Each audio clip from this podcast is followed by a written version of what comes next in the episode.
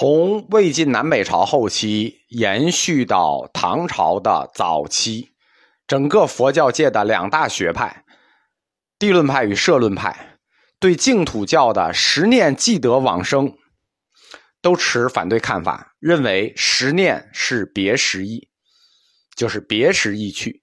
十念往生之后，并不是立即往生，而是有一个很长的时间段，因为。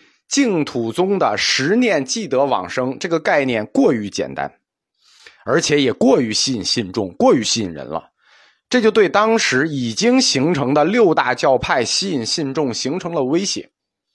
所以，别时意还是即得往生，这就是佛教当时学术争论的一个很大的焦点，也是其他教派攻击净土宗的要点。凭什么你这么简单？你这么简单就不可信，所以当时意见就是两派。道绰大师一个人是一派，剩下所有人是一派，对十念往生是别时意，经进行了大辩论。最后，道绰大师采用了一个很巧妙的说法，提出了所谓宿因说，因为宿是因缘，所以此生十念可记得往生，这就是别时意去。到了道绰大师的弟子光明善导的时候，光明善导那就国师了。净土教气候已成，气象盖遍天下。到这个时候，就等于善导已经是学阀了，所以他就彻底抛弃了他师傅道绰的这种妥协方案，也不提素因说了，不需要谈素因，恢复了净土宗初祖谭鸾的看法。他明确的反对别时欲去的说法。认为十念往生就是临终只要十念，就是行愿具足就可以往生，不用绕弯子用素因来解释。善导到他的弟子少康之后，那净土教实际上势力上已经席卷天下了，即使当时最兴盛的禅宗也无力与净土教对抗，那其他教派就更加组织不起来什么有力的反抗。因此，决疑部分在此后净土教的宗师学说里就也不太重要了。我们说，从三祖善导开始，净土教的理论三部分：学说、决疑、修持。学说部分就不再提了，因为初祖、二祖已经把学说提完了。二道二立说、圣道门与净土门说，学说已经不用再发展了。然后就是决疑，到道绰这里。道绰二祖已经把决疑的大问题都决完了，善导还有一点收尾的决疑工作，大概有六七个小问题。到善导之后，连决疑都不用做了，等于净土宗的前三大宗师就把净土理论的学说决疑都做完了。此后净土教主要发展的都是他理论的第三部分，就是宗教实践和修持。我们回来说道绰。为了多度一个人，哎，就是能多度一个人，就要多度一个人；能让一个人往生，多往生，就多往生一个人。这个是净土宗始终的情怀。尤其是道绰大师，为了更好的劝善和吸引信众往生净土，产生净土的信仰，道绰大师他特别重视净土和地狱之间的对比。在《安乐集》里头有大段这样的描述。现代寺庙里头的壁画经常有西方净土像以及地狱像的壁画，它在佛教里有专业词。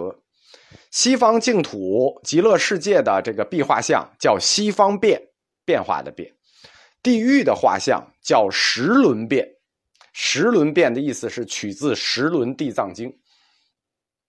为什么要这样对比呢？我们说过啊，影响普通人宗教信仰的佛教历史、佛教哲学、佛教神学以及佛教文学与艺术，对于普通人研究最普通人的信仰影响最重的是四框架的第四部分，就是佛教的文学与佛教的艺术。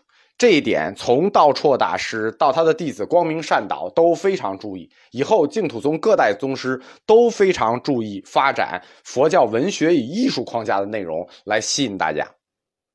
但是为什么道绰大师会特别重视净土与地狱之间的对比呢？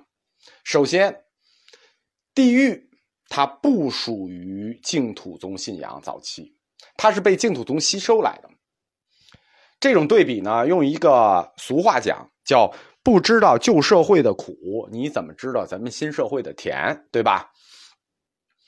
地狱信仰它本身是属于当时佛教一个独特的教派，叫三阶教所有。我们前面说过，三阶教已经被血腥镇压了。九华山的地藏菩萨，这个大家都很熟。这个中国佛教四大菩萨道场，这个地藏菩萨。就是三阶教教主，是由三阶教留下来的。道绰大师创造性的把三阶教的地狱信仰吸收到了净土思想里。三阶教有两个很独特的信仰，一个信仰叫普佛信仰，一个信仰叫地狱信仰。什么叫普佛呢？就所有东西都是佛，有点泛神论的意思。还有一个就是地狱信仰，三阶教崇拜地狱之主。按照大智度论说啊。人作恶，轮回六道轮回。作恶之后，你主要轮回的是哪儿呢？是三恶道，并不单指地狱。那三恶道还有畜生道，还有恶鬼道，对吧？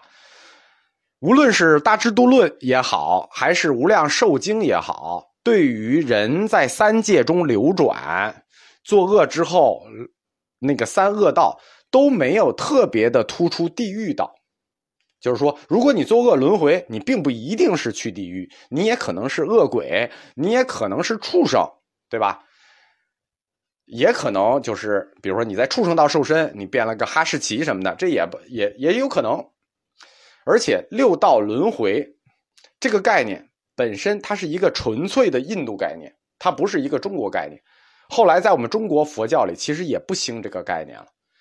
逐渐淡化了畜生道与恶鬼道的概念，淡化畜生道与恶鬼道，而突出地狱道。这种轮回是从什么时候开始的呢？就是从道绰大师做的理论工作开始的，就是从安乐集开始的。道绰大师、谭鸾大师，这都是什么？人民的宗教家，对人民太了解了。对，要突出重点。不要分散老百姓的精力，我还考虑一下，我轮回之后去哪儿去哪儿？老百姓又不认字，你告诉他那么多干什么？对吧？你就告诉他，你要作恶就要下地狱，就这么简单。所以道绰他又提出了一个佛教世界的佛教世界地图的一个三分说，在安乐集里，最后简单的把佛教世界分为了人间、地狱、净土三个部分。那恶鬼道和畜生道呢？还有淡化了，淡化了什么意思呢？就是最终你到恶鬼道也好，畜生道也好，你最终还要去地狱道，就等于那只是一个中间阶段，你最终还是去地狱道。于是道绰就把佛教的世界地图简单的三分化了，这就叫佛教世界的三分说：人间、地狱、净土三部分。那你们自己选吧，爱去哪儿去哪儿呗。这个。人间、地狱、净土的三分世界，才是我们中国佛教轮回的主体空间。我们前面说了，六道轮回，这是印度佛教的主体轮回空间。六道里轮回，我们中国佛教的轮回主体空间，就是由道绰大师定下来的：人间、地狱、净土三分世界。从道绰开始呢，净土宗就特别注重宣传地狱之苦，他发了这个发端，他。我们说佛教的文学与艺术，道绰大师是文学，到他的弟子呢，善导就是艺术，就是画画。那善导还有一个学生啊，不能叫学生，就是他还有一个指导学生，那个学生叫吴道子，就专门画画画地狱图的。大家就知道吴道子是名画家，并不知道吴道子是画地狱图的一个著名作家，呃，著名画家。在《安乐集》的下卷里头。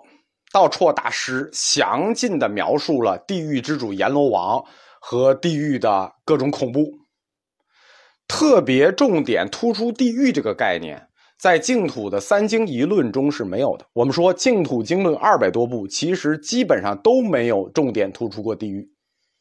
以前净土宗经典谈及地狱，只当做六道中的一个道来谈。我们说这是印度概念，印度的轮回主体就是六道。中国的轮回主体是三道，虽然也把地狱道当做最苦的一道，但没有刻意渲染。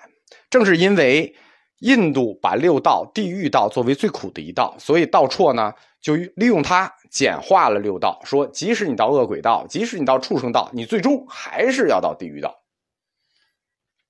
我们在佛教哲学这个课里头讲过，印度人的宗教史叫做有天没有地，他们比较擅长快乐的的想象。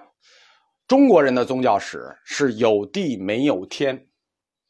能丰富的体会和理解痛苦这件事情，是我们中国人的一个长项。真正把地狱丰富起来的，地狱的想象丰富起来的，是以道绰大师为起点的，还是文学？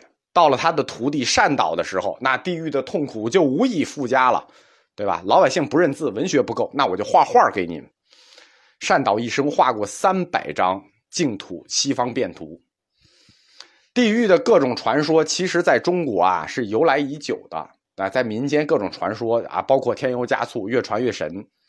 但是把地狱提高到一个理论高度，通过文字、绘画、石刻，彻底固定在我们中国民族文化里头，啊，我们不说它是好事还是坏事啊。这件事儿是道绰善导师徒俩人干的，没有没有他们，啊，你去地狱，那地狱都没有装修，你看着一点都不刺激。所以说，基本上可以算，呃，以他们师徒俩为我们中国人创作了一个完整地狱的框架，呃，各种小细节的补充，那就是后代诸高僧和民间的事情了。但为什么？会是道绰首开净土与地狱之间的对比呢？还是那句话，痛苦的时代孕育痛苦的灵魂。道绰生于忧患，南北朝晚期，天下大乱，刚出家一年，北周灭佛，他那个地方山西，对吧？山西现在它也只有煤，它不产什么。那个时候更是穷上加穷。初祖谭鸾大师，人家还是山西高祖，就是望族，没有迁到南方的那个望族。道绰大师那就是一普通家庭，普通家庭的孩子，他还特别有理想，这就可怕了，一生颠沛流离，求这个救教救民之法。所以他对痛苦的理解呢，是深入骨髓的，就是抱着理想去行走人世间，然后还经历这些痛苦，所以他其实在精神上比谭鸾大师还要苦。但谭鸾大师也很苦啊，我们说过啊，痛苦的时代，痛苦的灵魂。那他为什么不重点突出地狱呢？而且他本人最早还要求仙术，还要求长生。对，这就是生活的时代的不同。就是大历史观看他们的不同，谭鸾大师呢是生于忧患，死于忧患，就他这一辈子那个历史都不太好。但道绰不是，道绰是生于忧患，死于安乐。道绰的中晚年过得是非常好的，为什么？中晚年唐朝了，他的晚年他死于贞观十九年，贞观一共贞观之治一共二十二年，中国历史上最强大的盛世，他赶上了。而且横跨了整个贞观之治，中华民族啊，那个时候没有中华民族这个概念，中华民族这概念是宋朝以后的。那个时候我们中国伟大复兴了，对吧？盛世啊，有史以来的大盛世啊，老百姓幸福啊，盛世。大家想一想，比着什么？比着挣钱啊，比着花钱啊。盛世的标志是什么？盛世的标志就是文化的宽容。唐朝的中国就跟现在美国一样。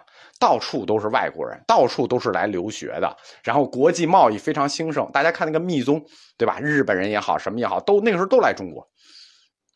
而且这个社会发达不发达，看什么？看妇女的地位，妇女的地位高，这个社会就发达。那唐朝妇女的地位，对吧？没谁了。而且这是中国女性第一个性解放时代，就在唐朝啊，特别活跃。就是大家活得高兴的都已经不知道怎么活了，谁还想死后的事儿？钱、女人、开心啊！整个贞观之治就是这样，没人想着死后的事情，而且都想长生不老，并且唐朝建朝的是李家，李家呢附会以道家李耳后代自居，啊，道教很盛，追求长生之风弥漫长安，就大家过得早都不知道自己是谁了，谁还对死后西方净土有兴趣？所以道绰的人生就是经历了这种乱世到盛世的过程，他眼看着这个世界的变化，所以为了传教，他特别重视地狱和天堂的对比。这就是道绰大师人生经历经历的历史时代所决定的。就我们说，这个时候大佛学史观又发挥了它的作用。就为什么会是他，就是因为他的人生经历。道绰大师指出，盛不盛世跟你个人没有关系，盛世不盛世，你最终必死。你们都是必死的众生中的一员，无论在这个盛世里你在什么地位。道绰大师就鲜明的指出了这一点：你今天过的普通的一个今天，可能就是某个人挣扎着想活到的明天，只不过他们不在。你今天过的日子很普通，说我今天很无聊，可能就是另一个人，他就想活到今天，但他活不到。宗教家考虑问题跟普通人就是不一样啊。因此，道绰大师在创立了日落说和素因说这两个意义深远的学说之后，他又创造了人间、净土、地狱三分说。这是道绰大师为净土教教理做出的第三个大贡献，并且深刻的影响了此后长达一千年，我们甚至可以展望很久很久以后的中国人。都是由他这个理论影响的。我们前面就说过啊，道绰大师他定义理论的特点是什么呢？特别决绝，就是斩钉截铁。你看，往西，往西就是净土，对吧？宿世有因缘就能往生。他定义理论的特点就是非常决绝。有的时候引用经典能找到经典，有的时候你根本就找不到他的理论来源啊。确实找不到，你只能在他自己的安乐集里找到。他把地狱从六道中独立提出来，和西方净土形成了一个鲜明的对立，把整个世界构成了三块：人间、地狱、净土。那是什么意思呢？人间出来，左手地狱，右手净土。那你想去哪儿？你终有一死。即使盛世，盛世与你个人也无关。如果你不归信净土，那很简单，左手就是地狱，去吧。那右手是净土，对吧？你只能到阎罗王那里去 happy 了。这样，人的生死轮回就从六道轮回，就佛教传统的六道轮回，改成了三道轮回，三分轮回，不是往生净土，就是坠入地狱。大家觉得这像什么？像基督教吧？不是天堂就是地狱。道绰大师实际上通过佛教世界的三分法，修改了佛教原点一直以来的人的轮回方式。佛教原点上人的轮回方式一直是六道。我们以前只知道道绰大师胆子大啊，改经啊，改论啊，他没想到他大到这种地步，他敢改天换地，他敢改地狱。这样好像那几个道就不存在了。你想，如果畜生道和恶鬼道不提了，同样的，是不是天道和修罗道你也就别想了啊？就是畜生道，你想做个可爱的小动物，做个哈士奇啊，做个泰迪啊，这种事儿你也别想了。只有净土和地狱两个选择等着你，不来地狱就去净土啊，不不来净土就去地狱。道绰大师定义就是这么的干脆。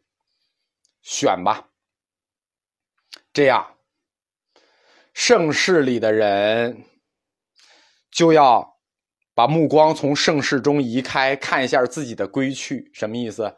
往生净土的急迫性，在道绰大师的这种定义情况下，被推到了一个剑拔弩张的地步。